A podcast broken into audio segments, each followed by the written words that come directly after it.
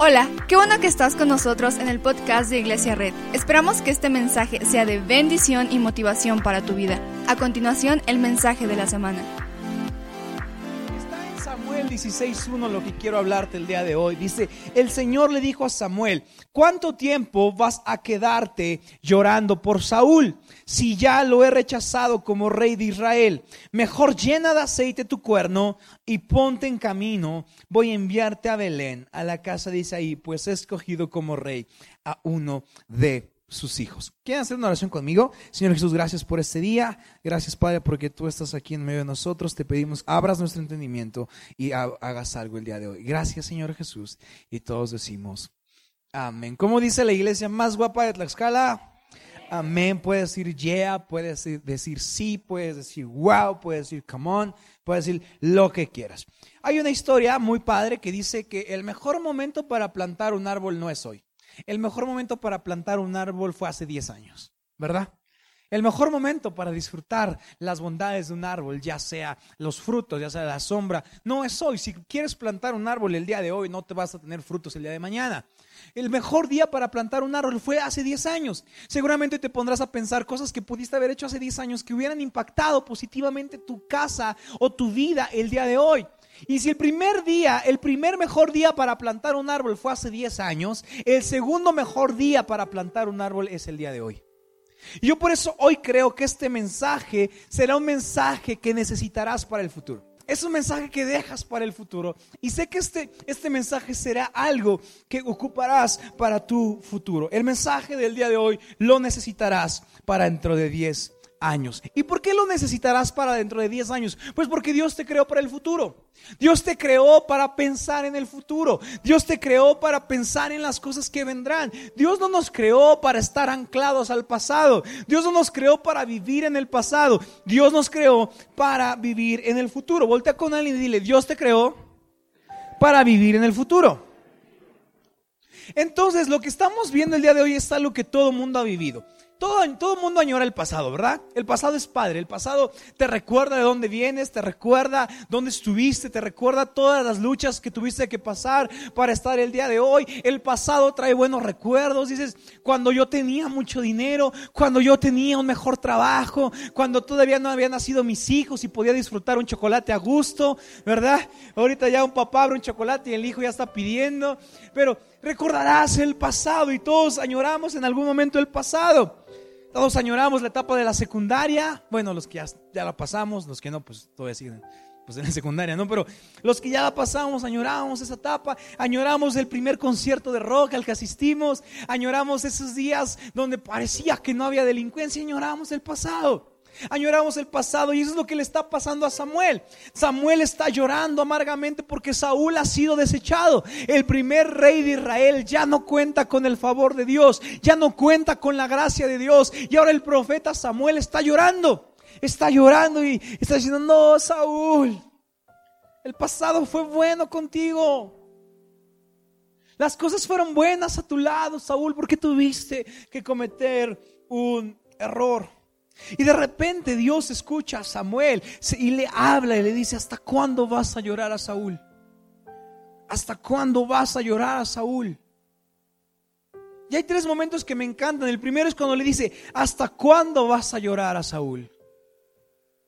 Y después le dice, prepara tu cuerno y llénalo de aceite. Porque te voy a enviar a un lugar donde, va donde habrá una nueva bendición. Imagínate Samuel llorando, Samuel diciendo, no puede ser. Recuerda los días dorados de Saúl, recuerda lo bueno que fue el reinado y ahora se acabó. Porque el pasado parece que siempre es mejor. Hace unos días hice una pregunta y me dijeron, ¿por qué ya no vemos milagros? ¿Por qué leemos historias acerca de Pedro y Juan levantando gente? Oímos historias de los discípulos de Jesús recobrándole la vista al ciego. Y me pregunté, ¿es cierto? ¿Por qué no vemos milagros? Los que apenas empiezan en este viaje se preguntarán, ¿es cierto? Antes había sanidad, ahora parece que pues se ha cambiado el mensaje solo a motivación. Los que ya llevan tiempo en el viaje de cristianos recordarán momentos en los que hubo milagros. Recordarán movimientos, recordarán iglesias, suspirarán y dirán, ah, ¿te acuerdas cuando el mover de Dios se sentía en esa iglesia? Y otros recordarán, ¿te acuerdas cuando ese pastor oraba y hacía que la tierra temblara? Ah, ¿recuerdas cuando aquellos grandes hombres de Dios cantaban y estremecían la iglesia? Y todos tenemos esas historias, esas historias de momentos en el pasado que fueron buenos. Y ahora solo estamos con, ¿qué pasó? Recordamos hombres, recordamos líderes, recordamos pastores y decimos, uff, el mover de Dios con ella era bueno, con él era bueno. Uy, esa iglesia era poderosa. Porque a veces pensamos que el mover de Dios se acaba con una persona. Pero te tengo una buena noticia. Quizá el pasado fue bueno. Quizá el líder fue bueno. Quizá el pastor fue bueno. Pero el mover de Dios no se acaba con una persona.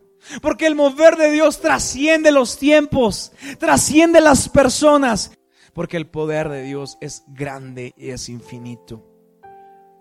A veces decimos, Él era buen siervo, conocía mucho, y que ya no esté o que se haya acabado esa iglesia, creemos que el mover de Dios se ha acabado. Y a veces añoramos el pasado como Samuel. Ah, era bueno. Pero la obra de Dios va más allá que cualquier hombre. Porque su obra no se manifiesta en una persona, se multiplica entre las personas. ¿Alguien está aquí? La obra de Dios no se detiene con una persona, la obra de Dios se multiplica entre las personas. La Biblia dice que donde hay dos o más reunidos, ahí está Él. Porque aunque el pasado lo añoremos, hoy viene una nueva unción como Dios le dijo a Samuel. Prepárate, llena tu cuerno de aceite y ve al lugar donde te voy a enviar. Porque aunque alguien ya ha sido desechado, alguien ya no está, alguien ha caído, viene una nueva unción. Y en este momento Dios nos está diciendo, hay momentos para recordar el pasado, pero siempre hay un momento para seguir adelante y buscar la unción del futuro. Difícilmente podremos olvidar el pasado porque es un buen recordatorio de lo que fuimos y que nos trajo hacia aquí. Pero ahora Samuel está triste. ¿No a veces no podemos avanzar al futuro porque estamos atascados en el pasado? ¿Verdad? No a veces decimos, uy, no, hijo, tú ahorita estás pollito. Yo cuando oraba, hmm, hasta tu mamá me hacía mis frijolitos charros. No, ahorita oh, cantan esas canciones del Gilson. No, hijo, las del Marcos Witt, las antiguitas, esas. Eh, es hay momento de recordar el pasado, pero el milagro del futuro requiere cosas del futuro. El milagro de hoy requiere cosas de hoy. Es bueno añorar el pasado, es bueno recordar y a veces cantamos aquí canciones, pero entendemos que Dios es un Dios que trae unción día con día. Entonces Samuel está llorando. No quiero que levantes tu mano, pero ¿cuántas veces has llorado por algo que pasó en el, que fue en el pasado? Por alguien que oró por ti, por un movimiento. ¿Recuerdas tus días que eras panderista, verdad? Ya nada más ves tu vestido, ya no te queda de panderistas. Y ya no es que no te queramos poner, pero hay que comprar uno más grande. Y dices, eso era el mover. Sí, fue bueno, pero Samuel está llorando al pasado de Saúl y Dios le dice algo. Deja de llorar porque mi presencia no se detiene con reyes ni se detiene con métodos. Llevaré a Israel a un nuevo nivel porque siempre hay unción para cada día. Y entonces le dice, prepara tu cuerno. Imagínate lo que ha de haber significado para Samuel el prepara tu cuerno y llénalo de aceite. Porque cuando la gente preparaba su cuerno y llenaba de aceite significaba que algo iba a ser ungido prepara tu cuerno y llénala. Yo me imagino que Samuel brincó de felicidad. ¿Qué? ¿Mi cuerno hay que ungir a alguien? Sí. Y empezó a celebrar que el pasado tenía que ser dejado atrás porque una nueva unción iba a descender sobre el pueblo de Israel. Hay cosas que no nos hacen caminar al futuro, amigos. Te voy a decir una. Deja de pensar en el pasado y comienza a planear tu futuro. ¿Alguien está aquí? Deja de pensar en el pasado y comienza a planear en el futuro. Yo sé, yo sé, yo sé que los mayores me dirán, el pasado fue bueno. Sí, a, los jóvenes también soñamos con vivir en el pasado. Luego vemos cosas vintage, vemos películas y decimos, wow, qué padre. Pero yo sé que el pasado fue bueno, pero nunca va a volver. Yo sé que lo que viviste fue bueno, pero no va a regresar. Yo sé que el pasado fue bueno, yo sé que tus métodos fueron quizá mejores que los de hoy. Yo sé que tu generación fue increíble, yo lo sé, yo lo sé. Pero no podemos pedir el milagro de hoy con los métodos del pasado. No podemos pedir el milagro de hoy con los métodos del pasado. Yo sé que, que, el pasado fue bueno, sé que fue increíble, pero hoy tenemos que orar como se necesita.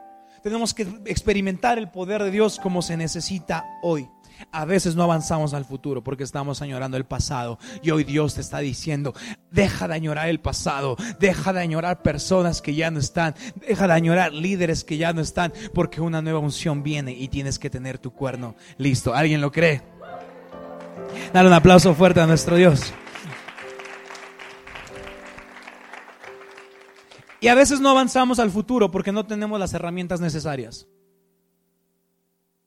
Y sabes, en la iglesia las herramientas necesarias no son las luces, no son paredes negras, no es un predicador elocuente, no es buena alabanza. La herramienta necesaria de la iglesia es el poder de Dios. Porque sin el poder de Dios no podremos ver milagros. No podemos buscar el poder de Dios si en la iglesia crece la humanidad. ¿Alguien está aquí? No podemos buscar el poder de Dios si en la iglesia crece el poder humano prepárate porque una nueva unción viene. Dios dijo a Samuel, prepárate porque una nueva unción viene. Algo nuevo viene. Debes estar listo. No sé si te has preguntado por qué no vemos más milagros, por qué no vemos más sanidades. Y quizá no sea la respuesta correcta, pero yo creo que quizá no las vemos porque hemos perdido el asombro del poder de Dios en las iglesias. Venimos para calmar nuestra conciencia venimos para buscar algo, pero ¿qué tal si la iglesia viniera a buscar el poder de Dios? Viniera a poner el arca del pacto en medio de su pueblo y que cada paso que demos, la herramienta no sea gente, no sean recursos, sino la herramienta sea la gloria y la presencia de Dios. A veces, la parte humana de las iglesias ha impedido que se manifieste el increíble poder de Dios. Porque el humano piensa en el paso pequeño, ¿verdad? Piensa en el paso lógico, pero Dios pide que no pensemos en el paso pequeño. Dios pide que construyamos su sueño, que construyamos su casa. El humano piensa en sus limitantes, que tengo, que me hace falta, podría tener más, pero el poder de Dios pide que creamos en su carácter. El, poder humano pide que confiemos en sus capacidades. El poder de Dios quiere que confiemos en su carácter. El humano piensa en familiarizarse. Nos hacemos cómodos, nos hacemos comunes, nos hacemos ya muy, muy normales a la presencia de Dios. El poder de Dios dice, espera todo. Por eso es, es el lema y es el eslogan de el cuarto servicio.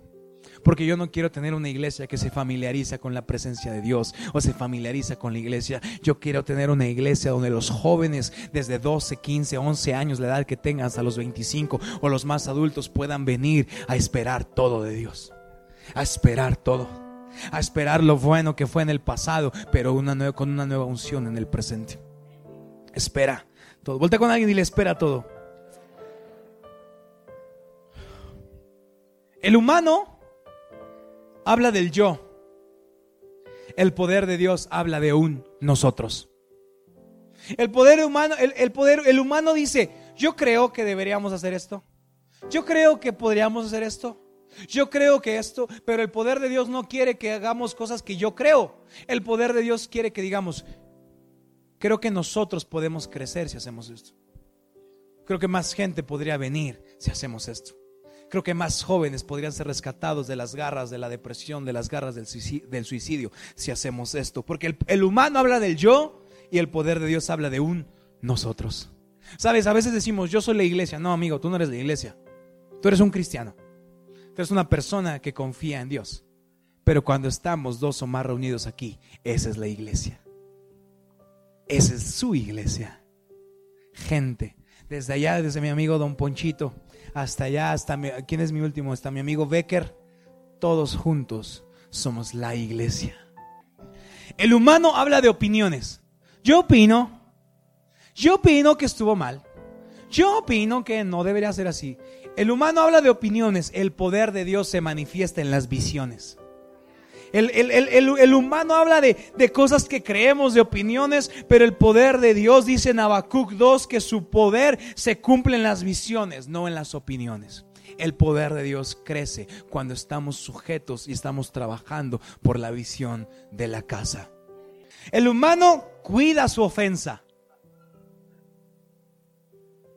De repente antes, antes me saludaban, pastorcito, ¿cómo está? Buenos días, hola, ¿qué tal? ¿Cómo está? De repente se me olvidó saludarle, hermano Adán, buenos días. Y se lleva a su casa una plantita de ofensa y la riega. Ay, sí, creído. Sí, los de la alabanza son. Hmm. ¿Has visto sus redes? Hmm. ¿Y sabes qué hace cuando cuida su ofensa? Le dice a otra persona, hey, tengo una plantita que quiero que veas. Y entonces dice, a ver, y le dice, mira, ya va creciendo mi plantita de ofensa. ¿Y sabes qué es lo peor que hace? Le dice cuando tiene, como, como te dicen las vecinas cuando tienes una nochebuena, regálame una matita.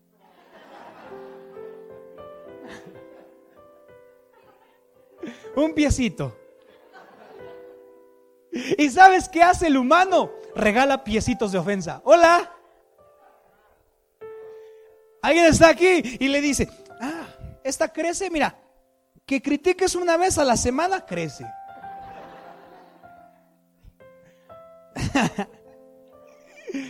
Cuídala. Llévate un piecito. Siembra en un lugar donde pueda crecer. Y va a la persona y la siembra en medio de sus hijos en medio de personas nuevas, en medio de gente que está llegando por primera vez a la iglesia. Y sabes, una pequeña ofensa se convirtió en una plaga por una persona que regó su ofensa y compartió un piecito.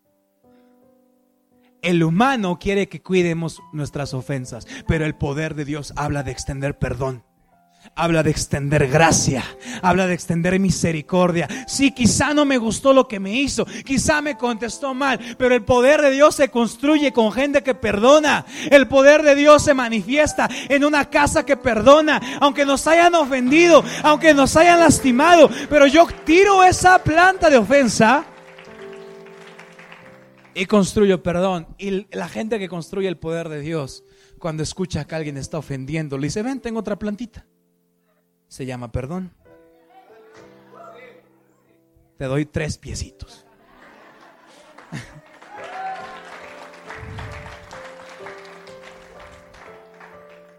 El humano quiere formar grupos. No, el grupo de alabanza de las 10 poderoso, el de la una. No, grupo Conexión Tlaxcala es mejor que el de Apizaco. No, Grupo Apizaco es más espiritual que de Tlaxcala. Dios no nos mandó a construir grupos conexión. Yo no me imagino a Pedro y a, Juan viendo a Jesús resucitado. Y, y, ahora Jesús, vayan a hacer grupos conexión y tírense entre ustedes. Vayan a hacer iglesias y critíquense entre ustedes. No, Jesús le dijo, vayan a este mundo y cámbienlo con el poder del Evangelio. Vayan a cualquier rincón de la tierra y describan lo que están viviendo. Porque mientras el humano pide hacer grupos, Dios nos mandó a construir una comunidad mundial llena de amor. Dan aplauso fuerte a nuestro Dios.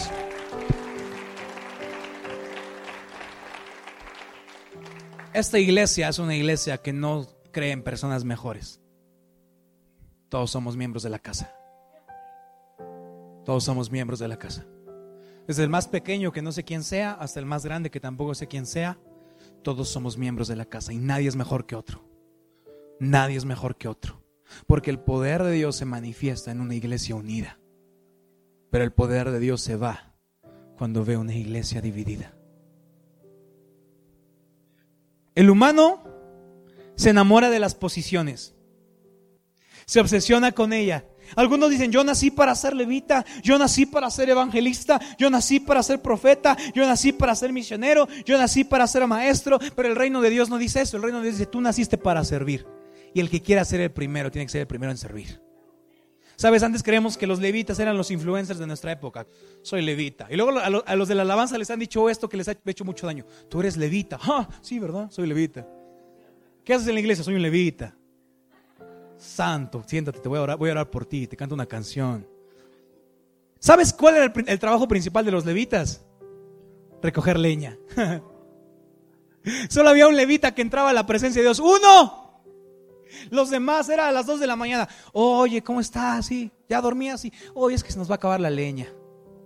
No seas malo. No podemos apagar el fuego del Señor. Y te toca ir por leña a las tres de la mañana. Pero lo que quiere el reino de Dios es que cada persona haga que el reino gane siempre. Nuestro trabajo es que el fuego de Dios nunca se apague.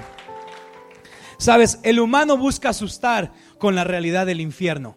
Ah, eres malo, te vas a ir al infierno. Ah, va a caer juicio a tu vida. Ah, eres muy malo. Ah, te equivocaste. Pero el reino de Dios no se extiende cuando predicamos la realidad del infierno. El reino de Dios se extiende cuando predicamos la majestuosidad de su propio reino.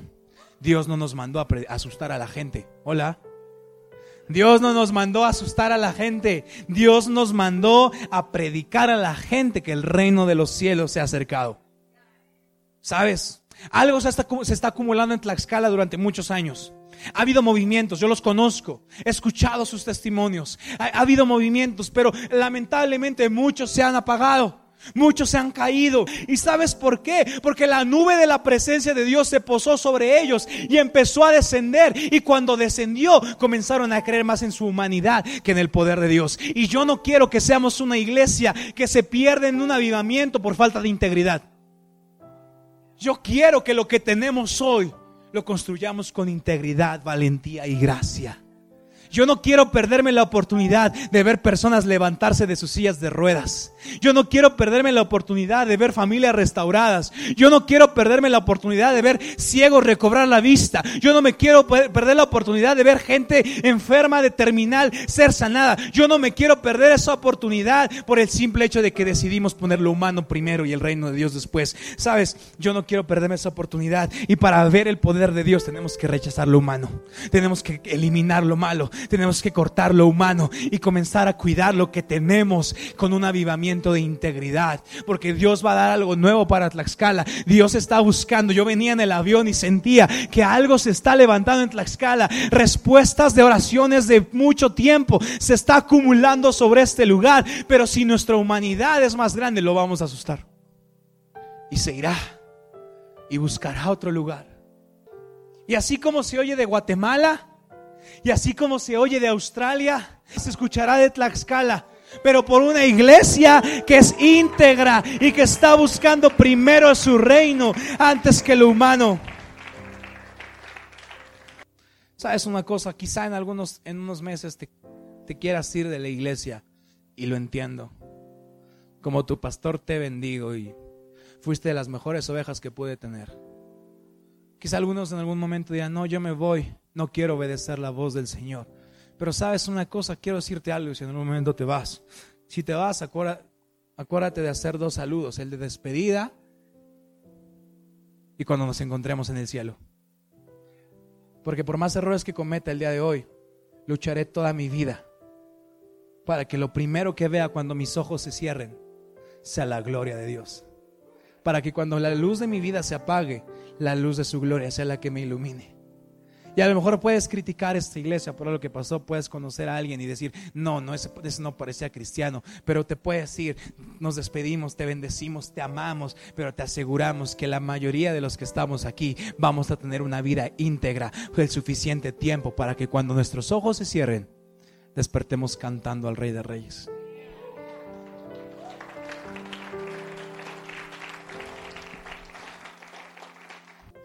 Debemos rechazar y disminuir lo humano para ver el poder de Dios.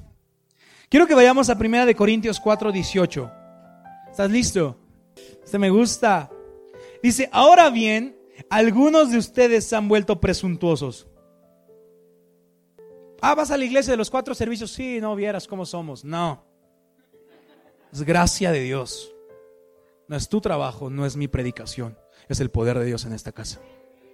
Dice, ahora bien, algunos de ustedes se han vuelto presuntuosos, pensando que no iré a verlos.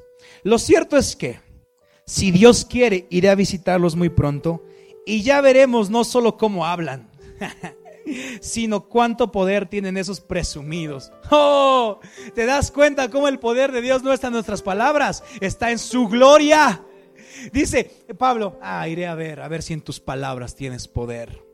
Dice, porque el reino de Dios no es, no es cuestión de palabras. ¿Alguien lo puede leer conmigo? Sino de poder. El reino de Dios en esta iglesia no se construye con humanos. Bueno, sí con humanos, pero no se construye con el poder humano ni con palabras. En esta iglesia la casa se construye con el poder de Dios. ¿Cuántos quieren ver milagros en este lugar? ¿Cuántos quieren construir su casa? ¿Por qué no cierras tus ojos y vamos a hacer una oración rapidísima? Vamos a decir. Muchas gracias por acompañarnos.